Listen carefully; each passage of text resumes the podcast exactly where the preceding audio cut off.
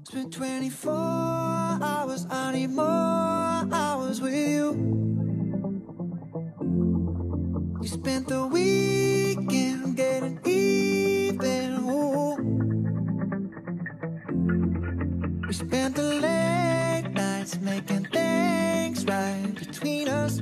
闲话加拿大，我是小新。 上次请陪读妈妈 Coco 分享了她带小朋友过来蒙特利尔这边上学的一些心得。其实像她这种情况还挺多的，很多朋友可能做了魁北克的投资移民啊，但是在等待期间也想希望小朋友早一点过来接受这边的教育啊，所以就提前带小孩过来上学啊。那么这次呢，我想请 Coco 呃再讲一讲她带小朋友过来留学的一些准备工作，以及到这边申请学校一些经验的分享。呃，那么同时也有一些听友，嗯，觉得嗯听了上次节目说，觉得你有些地方讲的不对啊，不认可你的说法。其实没关系，我觉得挺好的。这个啊，每个人有每个人不同的经历，看问题有不同的角度啊。通过讨论，大家从不同的角度啊，了解加拿大这边的一些真实的情况，我觉得这非常好。啊，同时也特别感谢嘉宾能够呃分享出自己的经验啊和想法，也欢迎更多的朋友能够参与进来。好，那我们开始这一期的正式节目。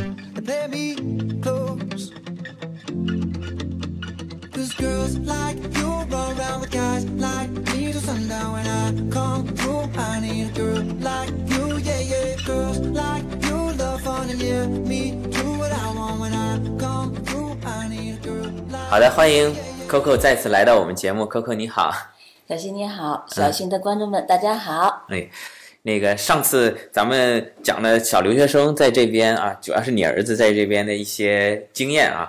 那么还是继续跟你约啊，看你的小公子什么时候有空，咱们请他也来讲一讲，从他的角度来讲一讲。那么今天有很多听友也提问，就是说其实也想把小孩送过来读小学啊、中学啊，主要是一些干货的啊、技术类的啊。你带你的小朋友在这儿来学习，具体需要准备些什么材料？怎么到学校去就跑过去就说我要念书，还是怎么样？其实我们开始的时候吧，也不是很清楚应该怎么来办理这个手续。到今天为止呢，我对这个呢也不能形成一些结论哈，好像也没有。那我只能说把我当时是怎么办理的这个过程哈，稍微的讲一下。好的，好的，咱们就是说这个不是说一个标准的教材，咱们是说个人的一个经历的分享。对，其实我这个还挺有传奇色彩的，我自己觉得。为什么呢？当时我们家小朋友来了以后呢，我们就匆匆忙忙的就把他带到了这个教育局去，因为呢，之前我们来教育局的时候，他就说要到这里呢做一个这个法语的这个水平测试。嗯，那么去了以后呢，嗯，接待我们的呢是一个不太会说英语的一个工作人员。嗯接待我们的时候呢，他就说哦，这个测试呢，呃，是需要约的，提前约的，不是说你什么时候来，我就什么时候给你测。他就给了我一个号码，说你可以打这个号码，打这号码以后呢，去约这个老师什么时候来做测试。然后我们说，那我们就先这个呃注册吧。嗯，我们认为应该是到教育局去注册。嗯，然后呢，教育局呢就说，呃，不是这个注册不是在我们这里，然后他也说不是特别的清楚，说在哪儿注册。那我说行，我们先交钱吧。嗯，他一上网以后一查说，哎，你们孩子还没有注册，所以也不能交钱。嗯，于是乎呢，这个说那这样吧。说这个你们要不先等等，我们会给你们电话的。嗯也就是说，他可能是需要去征询一下别人的意见。嗯然后我们呢带了孩子过来以后，我们就很担心这个不知道什么时候才能入学呀，我们就带着孩子就直接去了学校。嗯然后呢，当时我们就很着急嘛，怕孩子不知道什么时候才能入学，嗯于是呢，我们就带着小朋友就直接去学校了。到了学校以后呢，那老师说，呃，那就在我们学校就可以完成注册和这个面试啊，然后就跟我们说，这样吧，我们先找好老师，然后你等我们的电话。于是就安排在了转周的一个周二。早晨我们就去了，嗯然后当时有这个学校的这个辅导老师，就是专门给留学生的一个辅导老师，然后呢还有这个测试的老师，还有他们的这个相当于是教务主任吧，这样的一些角色在里面。然后呢，由这个测试老师呢对孩子的这个法语呢做了一个测试和评估，就也办理了入学的手续，包括注册。当时呢，我们有些资料呢就是没有带原件去，我们都是当时想着就是只是带他的这个复印件过去，然后就老师说这些原件都必须要带过来。嗯啊，才可以这个完成的这个注册手续。然后呢，主要呢是要带这个孩子的护照，要有两个这个地址证明，就是你不能只带一个不行。证明你住在这儿，对吧？对对，然后的话呢，还有呃孩子的各种各样的签证，嗯就是比方说你现在小朋友是在上学，对吧？那就要带他的这个学签。嗯那么后面呢，还有这个教育局给的 offer，我一开始没有学签，呃，先过来，像你这次等于是先过来的，对吧？。对，当时是先拿旅游签也可以，呃，先评估可以，上课另外说，就是呃，但是我有 CSQ 啊，对，有 CSQ，对，如果嗯。我没有 CSQ 是肯定不行的。嗯，嗯。就是因为我有 CSQ，而且当时我们已经在办这个学签了。学签了。哦。啊，而且我们也提供给他看了那个学签的那个资料，就是我们有这个嗯但是，当时你没有学校的录取，也可以再办学签？有 offer 啊，我们是教育局给的 offer，啊。教育局有 offer，对对，哦，那你等于前一次去教育局还是拿了 offer，呃，我们去申请了 offer，后来他寄到了我们在加拿大的朋友家，由加拿大的朋友再寄到给我们家，我们拿那个去办的。哦，等于当时在国内的时候申请了教育局的 offer，是的，然后拿这个 offer 办了学签，办了 CAQ，对，但是这个 offer 只是说教育局同意你过来念，但具体分到哪个学校，给你法语评估，你第二次去问那个人，他还是等于没有回答我们没有回答。对，嗯然后我们是呃根据他的这个划片原则，嗯我们知道是去哪个学校，嗯嗯嗯我们根据你家的住址。对，我们就直接去那个学嗯校那个。那就是当时你小孩去的时候带了，就是护照不用说了，这个身份证明，必须的就是签证类的有他自己的这个 visa，因为你们之前办了移民，已经 CSQ 拿到有 CSQ，对然后呢 CAQ 对跟那个学签对。都是在申请当中。对。嗯。然后呢，我们到了以后才去申请的 study permit。嗯。好，还有一个呢，就是你所在孩子的学校的成绩单的翻译件，嗯，就是你在中国的这个，我们当啊时提供了两年的。就比如说我在中国读到初一，我初一毕业了，有当时的一个成绩，对语文多少，数学多少，对对对对对，嗯成绩单。嗯嗯，所以这些的话全部都要原件。嗯呃，必须要带原件。当时我们都带的复印件，后来我们发现呢，他都是拿着原件自己去复印，自己去归档，根本就不用我们给他的复印件。对他怕你是自己描的，对，会不会有批的这个这种对呃？当然他没有说，但是他全部拿原件去复印，复印完了以后，他把他我们的复印件以及我们的原件全部退给了我。是的，我觉得还是蛮严谨的，在这点看。对对，所以呢，呃，确实我觉得这个办入学的手续是我自己感觉是不是那么的清晰的。就是在这个对办过程中，就是因为教育局和学校，我到现在为止也不是很清楚到底是谁来办这些事儿，但是我们确实在学校办了。嗯，因为这个可能上一期其实咱们也讲过，就是特别是蒙特利尔这边、魁北克这边法语学校，之前啊来留学的中国学生或者甚至国际学生，除了法国过来的以外，其实并不多。然后其实有的他也不知道该怎么收费啊，该怎么一个入学标准，还没形成产业啊，咱们研究研究，搞个留学 啊，留学流程哈，对，搞个留学留学机构，针对法语这块的啊。然后您刚才说了，就是你知道这个学校大致你是分配到哪个学校，你是到哪个网上去找？到教育局的官网上去？对他教育局的话呢，是有一张图，就在他教育局的那个墙上挂着，嗯，呃，他就会大致的会告诉你说这个学校覆盖了哪些区域。哦，但是呢，有一点不一样的地方呢，这是后来我才知道的，就是我们去的学校是因为有欢迎班的，嗯不是说所有的法语学校都有欢迎班，嗯它是非常少的。我们恰巧就是。你可以认为瞎猫碰到死耗子，就是我们恰巧找了这个学校，我们认为是这个学校，哎，它恰恰还有欢迎班。嗯后来我才知道呢，那个在很多区是没有欢迎班。你比方说，我们其实，呃，我我们住在科克兰，但这个学校是在 Pontclair。嗯那么后来我们才知道，像 Beaconsfield 啊，还有一些其他的，大概有四五个四五个区的这个孩子上欢迎班，都要到这所学校来。哦，就刚才 Coco 讲的，这是就蒙特利尔西岛的几个区吧，也可以叫几个市，反正这边的行政规划咱们不展开。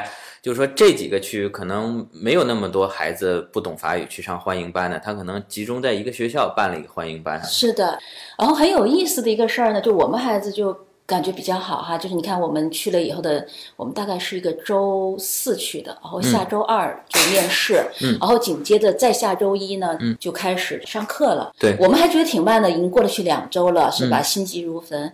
后来我们发现，我们这算是非常快的。有一哦个孩子在家已经待了两个月了，还没有接到学校通知，嗯就是无法入学。嗯啊，他为什么呢？就是说他这边呢，就是这个班里我就这么多学生，我、嗯我不像中国，我再加张，我们觉得你再加个桌子不就对就就行了吗？对，他不行，他一定要有学，就是这个叫什么学位啊，就是啊要有这个位置。就有一个桌子给你孩子上学，你才能够去。你没有这个桌子，他们就是宁缺毋滥，就是我不会给你加张桌子让你孩子。结果那个孩子等了两个多月才给安排上学，把家那可能就长急坏。比如说一个班二十个人，现在满了，你第二十一个你就得等下一波开学。对，嗯，可能下一个机遇啊，或者有孩子转学走啊什么的啊，因为嗯他们欢迎班里头进进出出，我孩子说还是挺频繁的。哦，因为什么呢？你看我们是学这种学中文啊，这种就是我们跟他的这个不是一个语系哈，对但是他有很多同语系，比方说我是学意大利的，也什么葡萄牙的，什么嗯西班牙的这些。他相对来说，他非常快的就可以从初级班到中级班，中级班到高级班，马上就出班了，嗯所以他这个位置就很快就会空出来嗯，啊。好，刚才我们讲了入学方面的一些经验吧，分享吧。那么，呃，这是小朋友入学的，那我们大人还需要准备些什么？当时的话呢，因为我们来的也是比较仓促，没有就是说像别人做好很多功课，所以呢，可能有些经验哈不一定适合大伙儿。那我就简单讲一下我自己不。仓促，不仓促。你上次都考 来来这边考察一圈了。先呢，就是我是买了一个短期的这个旅行险。嗯呃，为什么我会买旅行险呢？其实，如果你自己就是在航空公司买一个险的话，也可以不买这个，因为我当时来了以后，马上就租了一辆车。嗯我是为了这个 cover 住这个开车的风险，所以我就在国内买了一个短期的这种海外的这种旅行险。嗯然后呢，呃，落地以后，我马上就去买了一个一年期的本地的这个、呃旅行险。对，这保险我们之前好多期节目也跟听友都强调过了，这个是咱们来加拿大的一个保障啊。呃，其实，在国内我们也应该是注重这个个人的一些保险，这个是用一小部分的金额来给一个比较大的保障。那么前面也说了，孩子过来读书啊，谁我们居住啊、生活啊这些都需要钱嘛，大兵未动，粮草先行。对。那么在钱的方面准备呢？你看，哦，你就说到这儿来，别回头人来了，钱没得花、是吧？对，可能会出现这种情况。因为可能一个人还好，带一部分现金就行了。这样幼小孩读书，可能就需要的钱会多一点啊。又这边可能带超过一万加元的现金，可能入关的时候又会有一些麻烦啊。是的，是的，嗯，这开始我第一次来哈，还真是不是很清楚。当时呢，我说起来比较尴尬哈，只带了这个 UniPay，就是中国的卡，银联的，银联的。对，因为我去过很多国家，这个银联卡都是可以刷的，就觉得还是比较用起来比较方便的。但是呢，在加拿大确实是不能那个直接刷卡的，只能嗯取现。是就搞得我就是挺挺狼狈的。还好我当时有另外一张办了一张这个国际的这种信用卡，嗯，就是带这个 Visa Master 的。对，对，所以的话呢，我就知道哦，这个过来之前呢，就是除了你有一张国际卡以外呢，最好还是要有一张本地的卡。嗯为什么呢？当时我去这个中超想买点东西，嗯然后他就不认我这张国际卡，他他说嗯要不用本地卡，你要不用给现金。对，所以当时还好，我手里有点现金，买东西不多，我就买了。要不你说多尴尬呀，这事儿对吧？所以呢，我回去以后了，立马就做了一件事儿，就是我怎么能拥有一张本地的卡？嗯可能有人会问说，那你你都到加拿大了，你干嘛不去那个银行去办哈？嗯说实在话哈，就这个我承认我语言不是特别好，然后呢，银行是怎么回事，门从哪边开，有没有这个相同的这个服务，我也不是很清楚，所以当时我真的没有勇气跑到这边的一个银行去说我我我我以一个旅游者的身份来办一张卡，能不能办我也不是很清楚。那我回去以后呢，再往上网查以后呢，就发现呢，就是呃，加拿大有一家银行叫他们叫满地可啊、就是所说的 BMO，、对，蒙特利尔银行。哎，嗯对对对，就是他在这个中国呢有分支机构，可以呢在那儿申请这个加拿大的这个卡。然后我就跟他们去做了一个申请。我觉得他的服务还是很到位的，比方说他会有人来给我打电话确认，说呃你们家住在哪里呀？那个你需不需要中文服务啊？如果你需要的话，我给你推荐一个就是离你们家最近的一个有中文服务的银行。嗯。然后呢，并且会把这个银行的地址呢写在给我的这个呃一个开卡的这个邮件里面给了我。嗯。那我到加拿大以后呢，我就拿着这个这封信就到的这个分支机构去。到现在为止，我基本上很多业务也会到那个银行去办理，因为它有中文。嗯。然后呢，它有一个好处是什么呢？就是虽然这张卡是需要到加拿大才能激活使用，但是你可以提前，因为你已经有账号了嘛。嗯。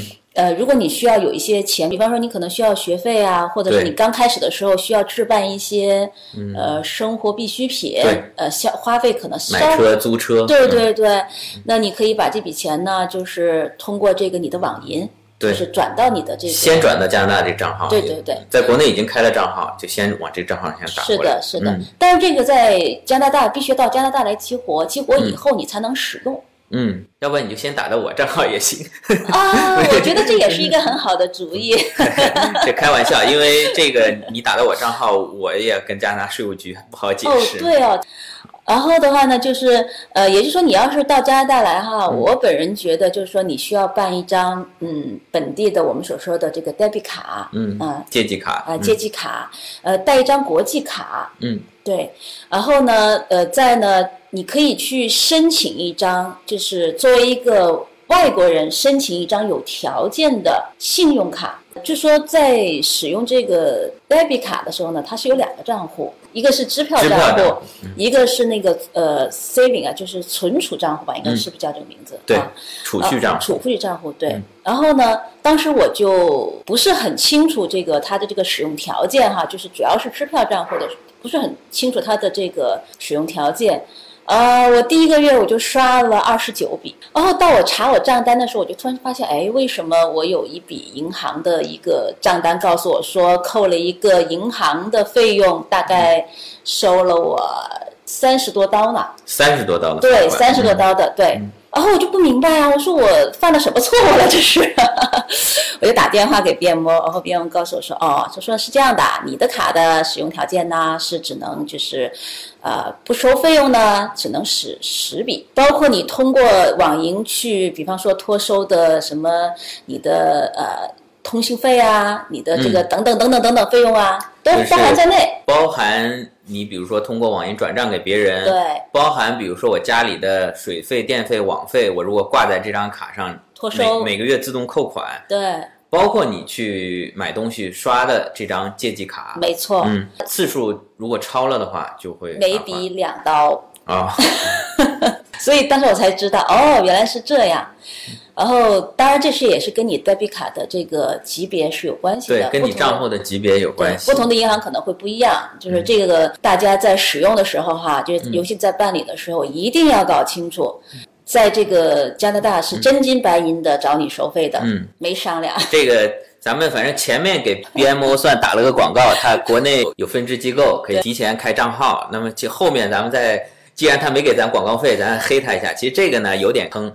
就是说，首先他可能解释上没有给你解释清楚。第二呢，这边知道，其实咱们到了加拿大知道，如果去别的一些加拿大银行开卡，你直接开卡的时候跟他咨询，那有一些客户经理啊，他会直接第一年给你 VIP 账号，可以无限刷的。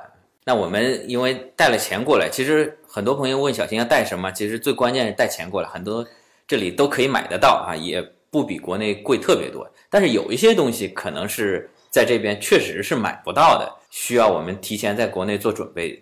对，会有一些这样的，比方说，我当时就是带了 A4 纸过来。你还带纸？这个纸很重啊，应该也买得到吧？呃，对，其实呢，这个纸哈，就是你不用带很多，你就带上，比方说半打。为什么呢？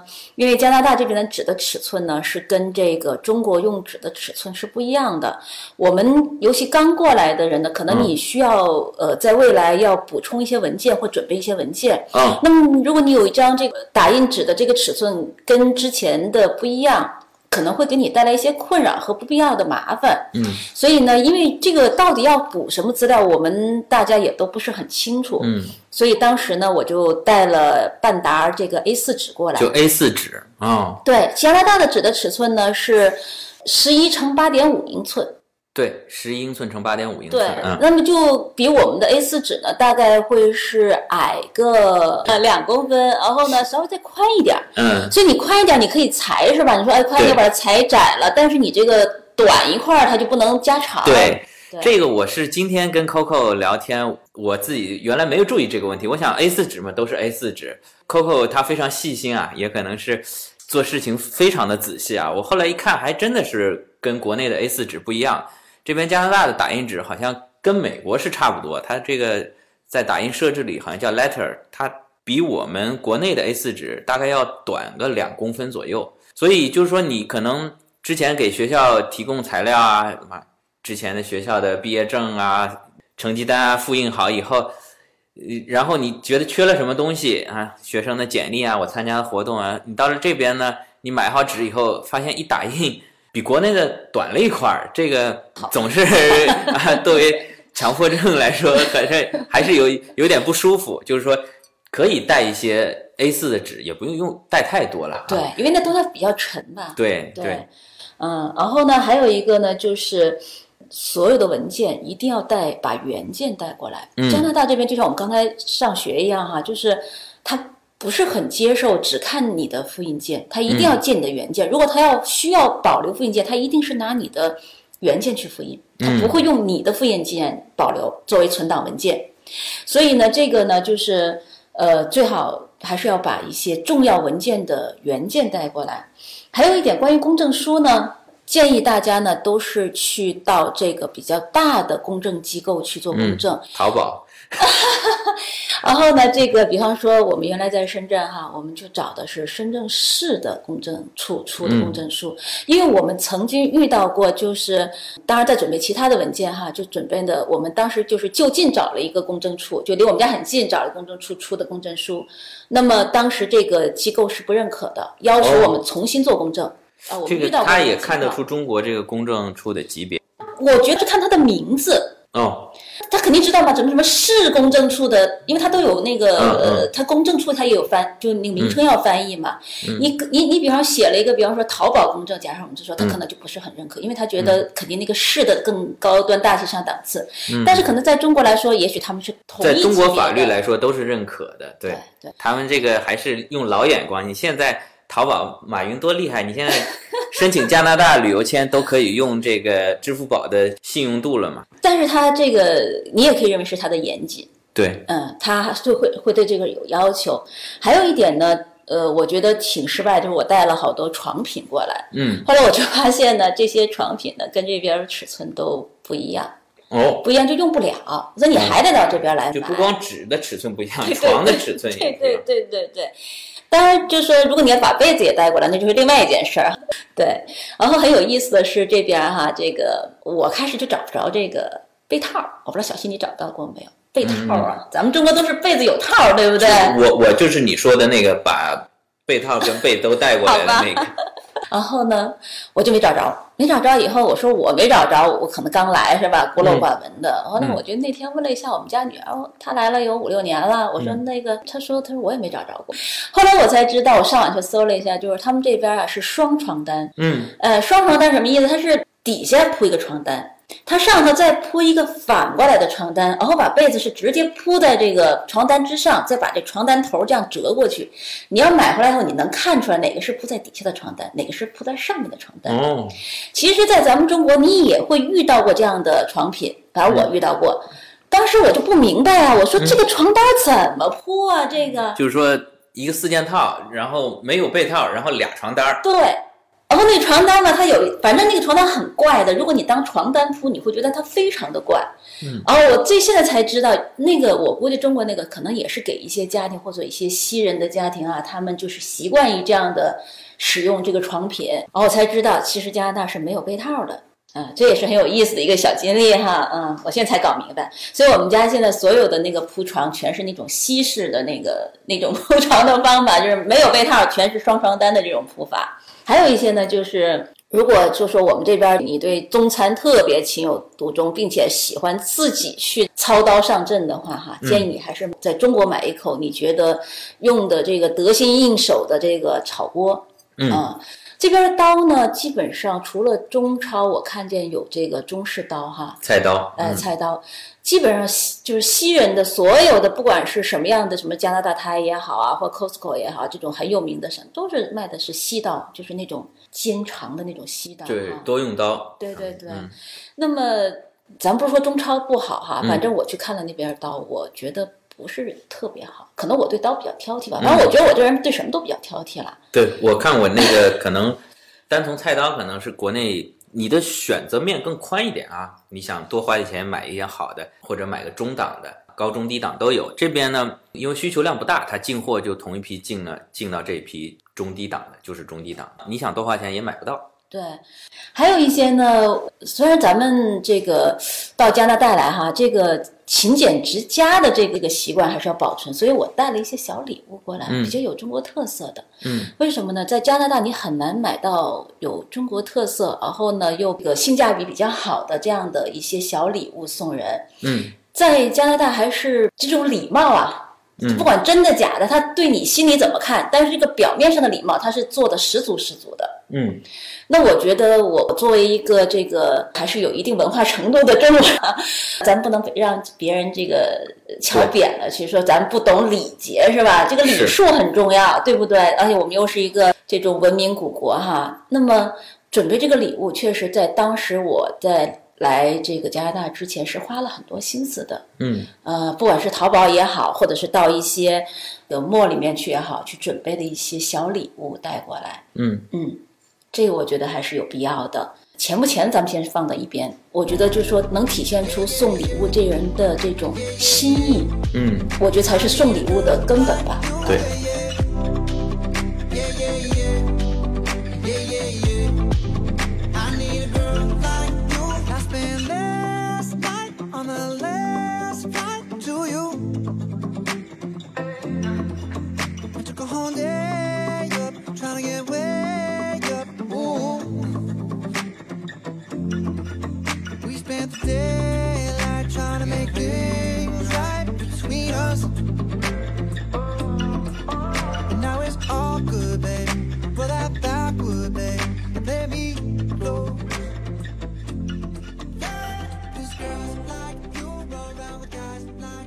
好，这一期的节目因为时间关系就先到这儿。主要咱们讲了陪读妈妈带孩子过来读书的一些准备工作。那么具体来了以后呢，咱们不光是陪小孩读书，咱们大人自己也有大人自己的事情嘛。那么来了以后干什么？咱们另外再跟 Coco 聊这方面的问题。好了，那这期节目就到这儿，提前祝大家圣诞快乐！哎呀，这可能是关键词啊，不知道说圣诞快乐会不会被和谐？祝大家元旦快乐吧！咱们下期再见，欢迎您点赞、转发、评论、订阅，谢谢大家。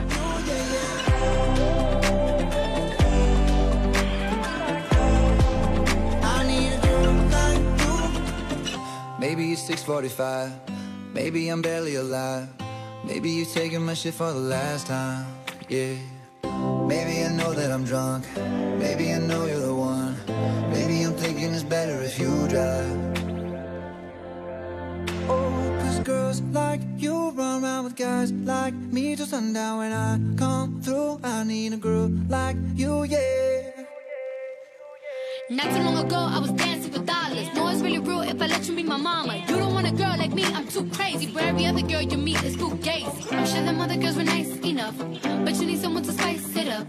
So who you gonna call? Cardi, Cardi. Come and rev it up like a Harley, Harley. Why is the best food always forbidden? I'm coming to you now doing 20 over the limit. The red light, red light, stop. I don't play when it comes to my heart, let's get it though. I don't really want a white horse in a carriage. I'm thinking more white horses and carriage.